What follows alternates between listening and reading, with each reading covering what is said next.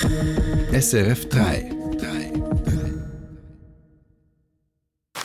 Die andere Presseschau. Mit dem SRF 3 Haussatiriker Peter Schneider.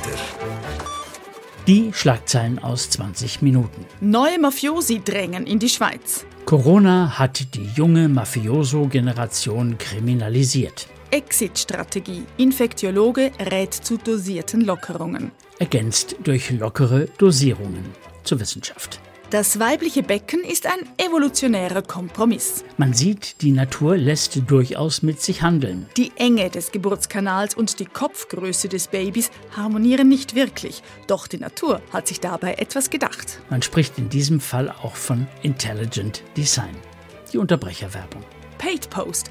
Corona weckt die Lust. Aus der Reihe das alles macht die Pandemie mit uns. Wittenbacher Mitteilungsblatt. Wer einen Leserbrief veröffentlichen will, muss 60 Franken zahlen. Geldstrafe muss sein. Und zum Schluss noch dies.